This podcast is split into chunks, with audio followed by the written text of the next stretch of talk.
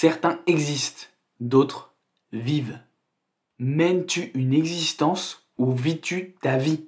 La différence entre les deux dépend principalement de la soumission.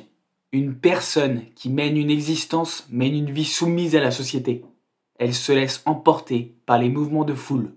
La société, c'est-à-dire l'ensemble de la population et ses croyances, impose des marches à suivre, des lois, des dogmes que tout le monde doit appliquer.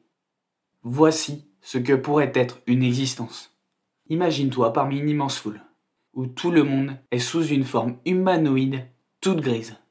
Vous marchez tous en rythme en suivant des flèches qui vous indiquent des directions. Vous baissez tous la tête sans penser à ce que vous êtes en train de faire et sans savoir où vous mène cette marche.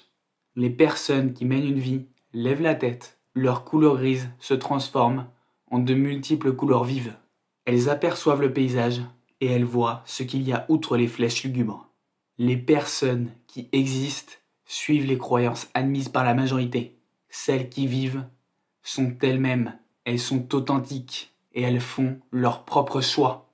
Une existence s'accomplit par la recherche des plaisirs, une vie se vit par la recherche du bonheur. N'oublie pas, certains existent, d'autres vivent.